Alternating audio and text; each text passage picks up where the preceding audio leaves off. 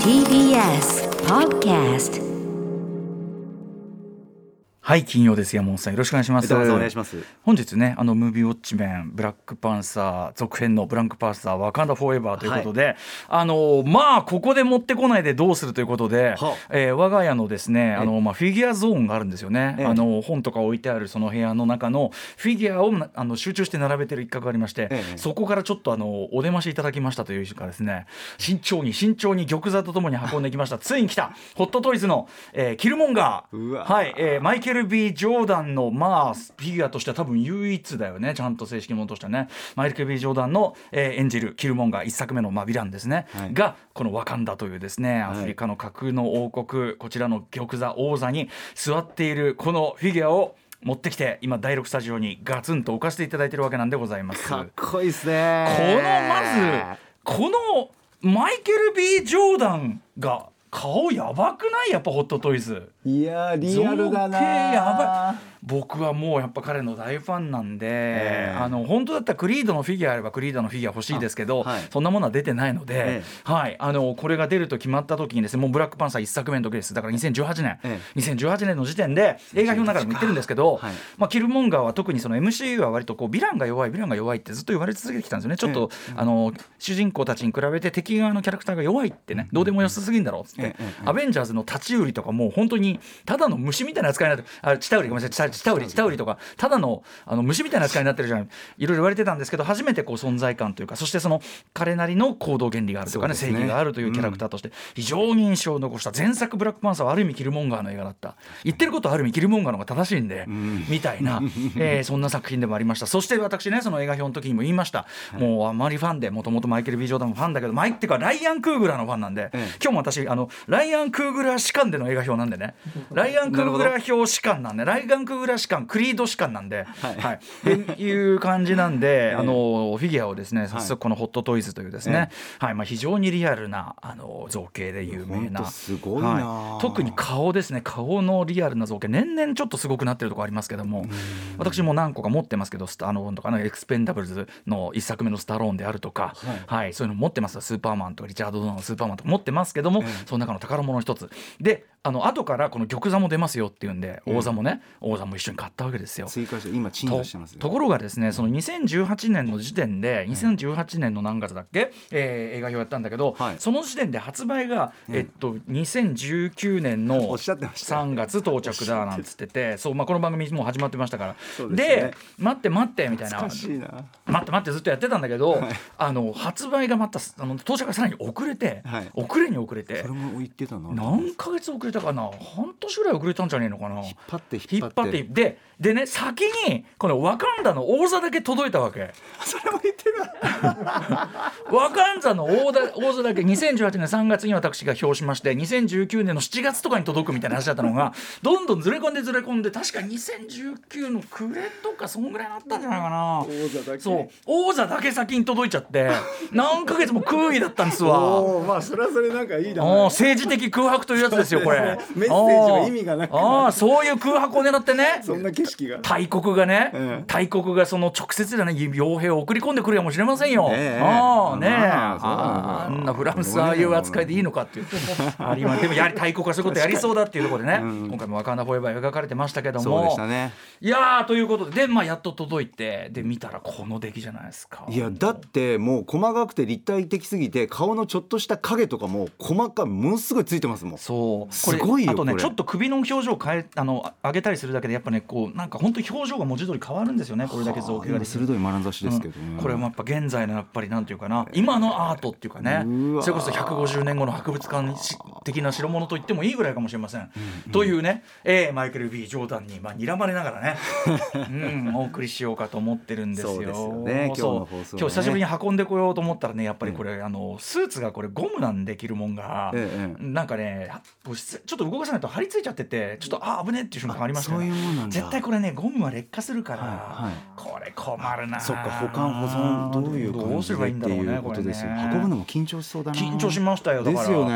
あのそんな必要ないのにタクシーで来ましたよ。だって王座の上の方とかこうね尖ってるから。王座が壊れそうなんだ。そこの先わーもろい触ったら大丈夫ですか？もろいわーあもろビブラニウムじゃないのかーい。世界で一番硬いんじゃないのかーい確かに正しい。ねえ。みたいなことですよ。はい。ということでワカンダ気分ブラックファンサー気分を盛り上げてお送りしたいと思います。はい。あのご覧になったんですよね。そうです。はい。ということでええ。またあの映画表の中に入りきらないんで、い。ちょっとあの私も先にええ。ワカンダフォーエバーあの上映方式というか。こんな上映方式で見てきてっていう話、あの皆さんにあのおすすめの方式みたいなところからもう始めちゃおうかななんて思ってたり思わなかったり、えうん、っていう思ってたり思わない思って思わなかったら言ってない。思う時も思わない時もね思わなかったらずっと思って言わない、はい思ってます。はい、思ってる。あ何よりですよ。思ってることを大体言ってますから、ね、そうですよね。まあそういうもんですよね放送ってね。始めろって合図だったんですよ。正式に。言ってくださいましたね。正式に。アフターシックスジャクション。反省。After Six Junction.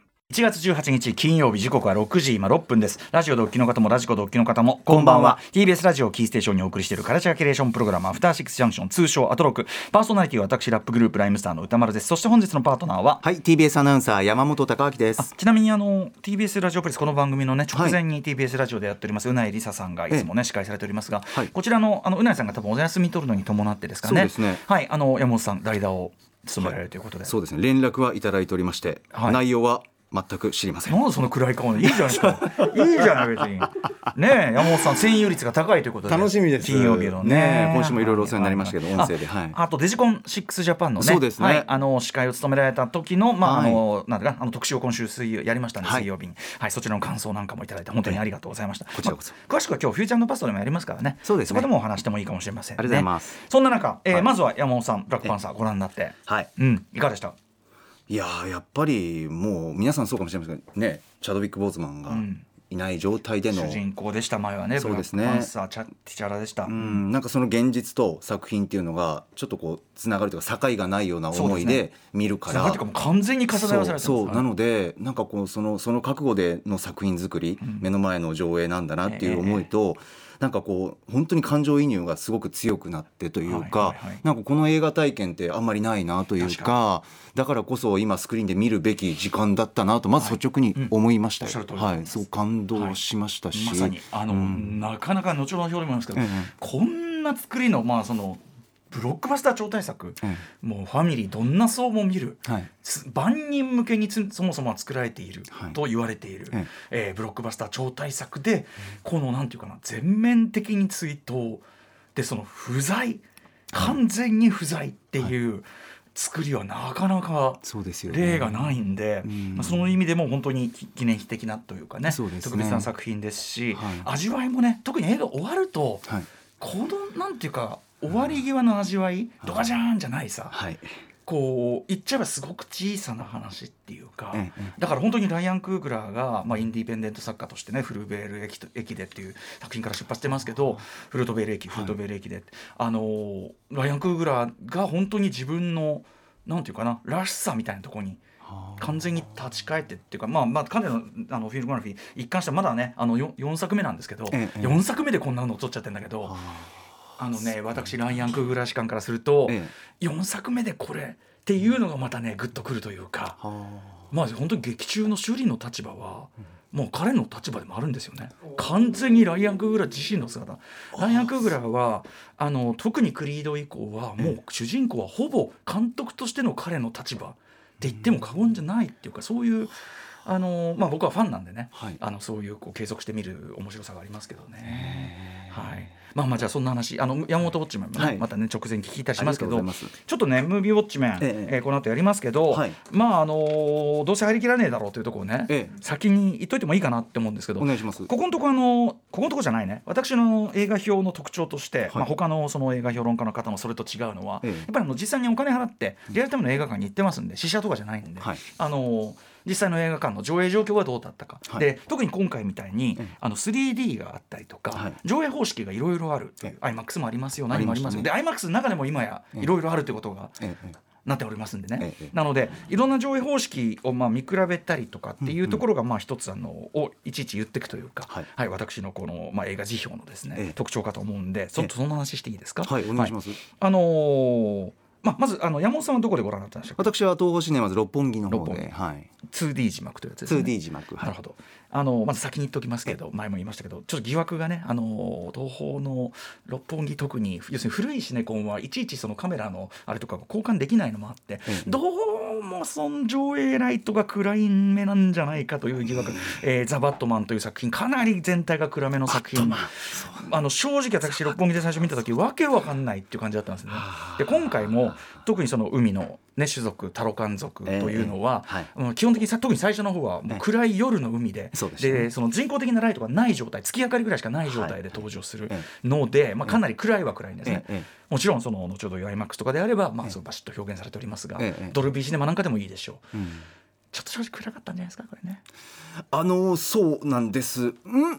ちょっと見づらいな。見づらい。見えないことは決してないんですよ。もちろんね。ただああれ？け結構暗めにくんなっていう。そういうまあもちろんそういう場面ではあるんです。ただ、はい。もちろんそのしかるべき上映のあれで見るとまあちゃんとその暗がりは効果的だし見えるということになるんで。また違うんだな。そうなん。ちょっと私今回申し訳ございません。えっとねそういう 2D 字幕、えーとかでちょっと見比べられなくてです。時間がそもそも上映時間長くてね、なかなかいけなくてですね。ね。東宝シネマズ日比谷の IMAX これこちらのレーザー IMAX が導入されました最近。はい。IMAX レーザー、うん IMAX レーザー 3D 字幕と、えーそして皆さん、えーご存知みんな大好きグランドシネマサンシャイン池袋の IMAX レーザー GT でフルサイズ、えー 3D 字幕版見てまいりました。ちなみにこのどちらにもついていました。多分 IMAX についてるのかそれともブラックパンサーの上映館全部についてるのか。あの山本さんもどうだったか聞きたいですけどあの、レクサスの CM 流れました？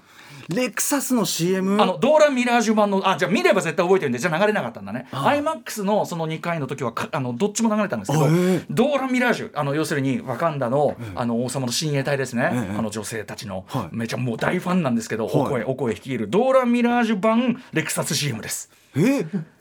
レクサスにドーラン・ミラージュたちが乗っててで追っ手を、まあ、非常に暴力的に巻くという あのあのなかなか車のしあの演出ですって出てましたけど、えーそうはい、そういうの見られるんでこれも美味しい嬉しかったですね。何？それ。うんえーそうなんですか。そうなんです。でまあ私そのね2つ2つの方式っていうか、まあ、どっちにしろ IMAX3D なんだけど、はい。要はそのあのまずその東宝シネマズのその新しく入った IMAX レーザーの実力もちょっと見たかったんで、はい。まあ、それで見比べてきたんですけども、えーでですねこれ実は同じ IMAX レーザーとついていながら、あのメガネの方式が違ってました。ほう。あのーグランドシネマサンシャイン池袋の方は、い、わゆるシャッター方式、終わったら返すやつ、はい。要するにそのあの電子的にピピピピピってこうあのーやって立体に見せるというやつで以前あの 3D が最初アバターで流行った時に、あのー出回ってたエクスパンドという方式がございます。エクスパンドほど重くない。でも方式としては同じです。メカニズムと同じ。エクスパンドほど重くはないけど、やはりちょっとレンズの画面面積がちょっと狭いんですね。ちょっと小さい。そうなので僕は眼鏡をしてみるんでええ目悪いんで。するとメガネオン 3D メガネで見ることになるわけでちょっとねこれねあの IMAX レーザー GT もちろんね池袋グランドシネマサンシャインめちゃくちゃでかいんですよ。ビル5階建てとかの。ええ。めちゃくちゃでかい最大級のスクリーンのでかさなんですがええちょっとその大画面がもったいない。ちょっとそのそもそもメガネでその遮られてるんでええ。ちょっともったいない感じがありましたね。ちなみにこのブラックパンサーワカンダフォーエバーはですねええ。本作のアスペクト比スクリーンの比率ですね、はい。えーは、えー、2.39対1のシネマスコープサイズ。これはいわゆるその大作スペクタクル映画では普通ですよね、うん。2.39対1のシネマスコープと,、えー、と場所によ場面によって、えー、1.90対1の IMAX 画角。主に今回は対立相手であるタロカン族。ええ。周りの主に要するに水いわゆる水回りと言いましょう、水回りの描写に主にこの IMAX み用いられておりました。で、えーなのでこれあのノープの時のようにですね、IMAX レーザー GT じゃないと完全版要するにあの、えー、と1.4なんとかっていうより正方形に近いような、あのじゃないとあの全部の絵は見られませんという作りじゃないです。あのなのであのグランドシネマサンシャインでもちょっと下に黒みが残ってる状態ですね IMAX になっても。うんうんえーなのでまああのレ IMAX レーザーでもまあ問題はないということで。でその意味でですね僕が見た東宝シネマズ日比谷の最近導入された IMAX レーザー、はい。ずっと IMAX でありましたけどレーザーになって 4K になってね、ええ非常にこう見やすくなりましたけども、えースクリーンサイズが、あのーここはちょっとそもそも、まあ、IMAX というにはまあちょっと小さめなんですね,、やっぱね。なので私すいませんね。あの皮肉っぽく言ってすいません。IMAX レーザーミニと個人的には呼ばせていただいておりますが。はい。えでも、えっと、まずこれはねここね 3D メガネがいわゆるその、えー変更型、はい。うん、あの要するに電気的じゃないやつ、うんで、えーっと持って帰っていいやつってやつですね。はいありますね。はい。あの品川の IMAX とかと同じですけども、はい。えーでちそこの今の品川の IMAX とも同じか近いか分かりませんけど、ええ。とにかくあそこと同じような割と大きめの面積のレンズで、まあ軽いし。そうですね。はい。んという感じで、ははい、正直私のようなメガネ組には、まあ、明らかにこの方が嬉しいしもちろんそのレーザー IMAX レーザーの 4K 画面の美しさもちろん申し分なかった、はい。まあ、あのミニとか言ってますけどもちろんあのある程度ちゃんと大きい画面なんで、えええはい。えーなので、まあ、東宝シネマズうんの日比谷も、まあ、正直メガネ派としてあ今回はちょっと俺は個人的にはこっちの方が見やすかったなっていうところはありました。ええただですね東宝さんに苦言ですね。すいませんね。あの直前の予告ずっとやってるじゃないですか、はい。であるところから当然その暗くまず東宝の予告ってこう多分東宝パッケージみたいな感じで、ええ決まったこうパッケージをある期間ずっと流すって決まってるからと思うんだけど例えば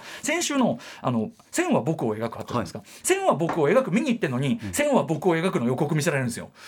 はあまあ、まずさあの変な気持ちになるだけじゃなくてなんかさ予告ってほら本編とテンション違ったりするんじゃん。え なんかさちょっとノイズになるのよ。だからこれやめてくんねえかなっていうのとあとその全体のここがいわゆる額縁状態、ええ。あのどんな対策でやろうとこう黒みがついちゃってて、はい。そのまんまよくない、まあ、それはそれは置いといて、まあ、それはいいんだけど、ええええあの今回の場合、ん。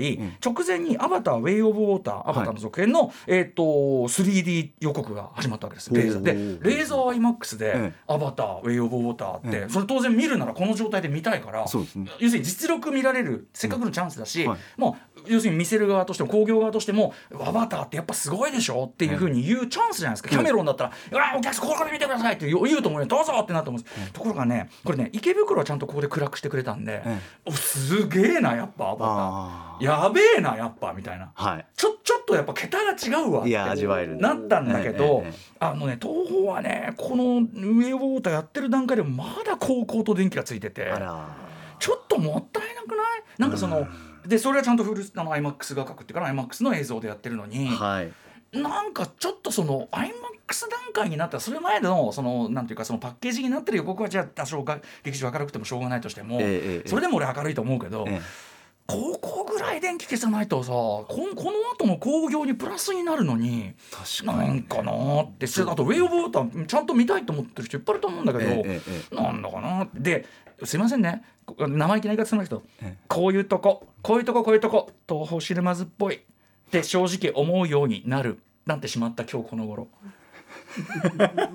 なんかねなんかちょっとこうあ東宝っぽいという。あと一個、うん。なんか愛が感じられないあ 仕様みたいな、ーまあちょっとした配慮というかえ映画を見せるということに関して、ああと一個なんか愛情がかねこれは何でしょうね。何かレギュレーションいやもちろんあの働いてらっしゃる方中でねいろいろやってらっしゃる方愛はある、もう愛がなければこんなことやってないとは思うけど、ねお世話にもなってます。はい。うんそうなって一番言ってますよ、はいそんなもん。そうですよね。もう6ポイントあっという間だわ ちょっと。6ポイントあっという間だわ線は僕を描くの2回目しぶっちゃけタダで見たわ。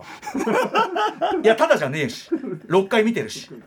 そうですね。毎回ちゃんと物とかも買ってるし。本当に。お金落としてるし。そうです。その身から言わせるとあそこは電気消してもいいんじゃないかっていうね。まあでもともあれ、えーどちらも平日昼にもかかわらず、はい。えー特にやっぱりグランドシネマサンシャイン IMAX レーザー GT みんな大好きなんで、えまあ相当平日昼だけどまあ埋まってたよ。あまあー本当に。ね。やっぱり。まあ埋まってた。見るならやっぱりっていうところあるんでしょうね。はい。ということで非常にね気のある映画館で拝見した「えーブラックパンサーワカンダフォーエバー」でございました、はい。あのウェイ・オブ・ウォーターもあちなみにね、ええ。あのメールでもありましたけど、はい。若干そこもかぶるっていうか水の王国の青い人たちっていうんでめっちゃかぶるのね。それはねはいよぎりましたよ。おうん、あの、あれ？えうがった見方ね、これうがった見方、単なる、単なるゲスの勘繰りね、ええ。あの、ジェ、ジェームズキャメロンが最近急に MCU の悪口バーバー言い出したの。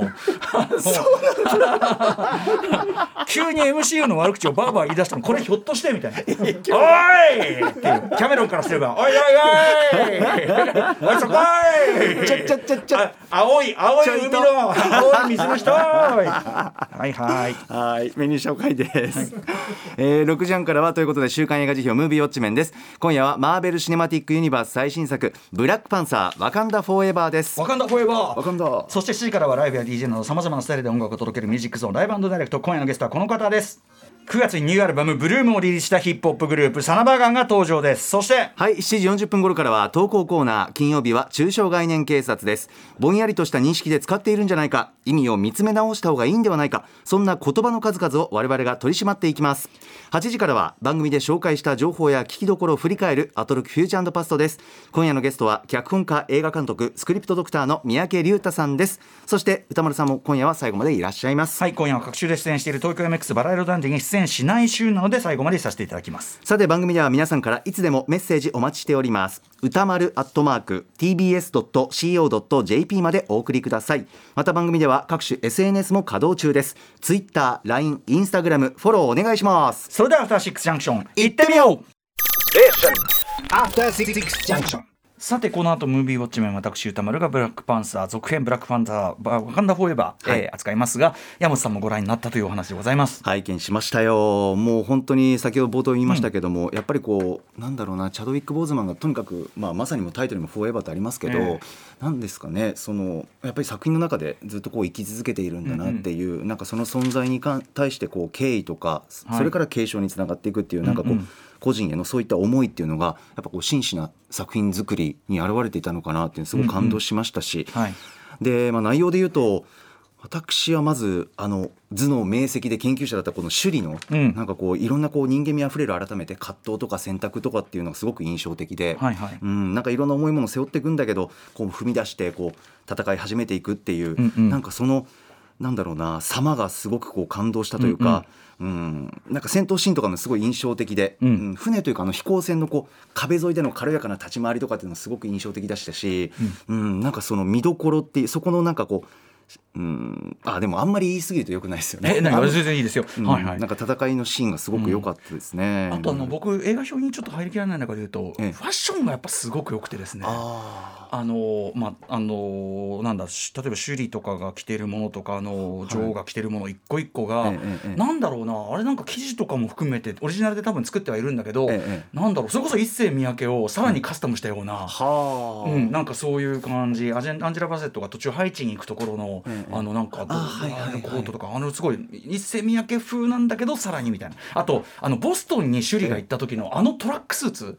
切り返しがすごく変わった切り返しがついてるけど全体としてはすごく普通のトラックスーツにも見えるみたいな、かっこいい。そしてあの時のオコエの、はい。オコエのスーツ姿か。いいいやもう常人じゃない。やっぱスキンヘッドファッションとしては俺ねああやっぱ決まるわ。スキンヘッドってやっぱファッションほんと決まるよなっていういいねと思いながら見てましたねフォーマルにバシッと決めるのもすごい似合ってましたよね。ん。印象的だったな、いはいはいあのなんか日常的なやり取りっていうのもすごい新鮮だったしあのシーン好きですね一連でね、うん。うん。はいあとはやっぱタロカン帝国ですね、はい、今回のねヴィランというかね一応対立する立場になります。そうですね、やっぱりこう、まあ、海底もう深い深い海の底っていうことで、まあ、もちろん冒頭でねちょっとこうスクリーンによっちゃ暗いっていうの話もありましたけど、ただやっぱこう音楽とかビジュアルっていうのは、ええ。すごくこう世界観の美しさっていうのが見られて、あこれは一見の価値あるなすごくって思いましたよね。後ほどのメールにもありますけど、ええ。まあそのいわゆるメソアメリカ文ええ明というね、あのマヤ文明とかアステカとかそういうようなあの文明をベースにしているので、ええ。音楽も実はそのあのスカあのはい。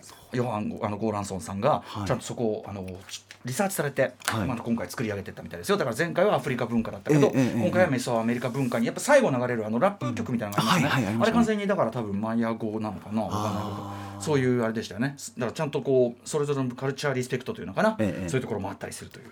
だからワカンダに対してこうタロカンもそうですけどやっぱりこう両両国気高さっていうか、うん。ファミリーというかなんだろうな守り抜いていくんだってもうお互いあるから、なんかその視点ってすごく良かったルドビック・オーランソンさんでした。スカーレット・ヨハンソンと間違ってた。はい。えいえとんでもないです、はうん。うんうんだからその海底のシーンっていうのも見どころだと思いますね、うん。はいはい。なんか光も美しかったしな。そうですね。うん。はい。さあということでブラックパンサーワカンダフォーエバー、はい、あの映画の上映方式の話に関してはもう済ましてましたんで、ええ。もういきなり映画表の中に入っていきたいと思います。この後です。お願いします。After Six Junction.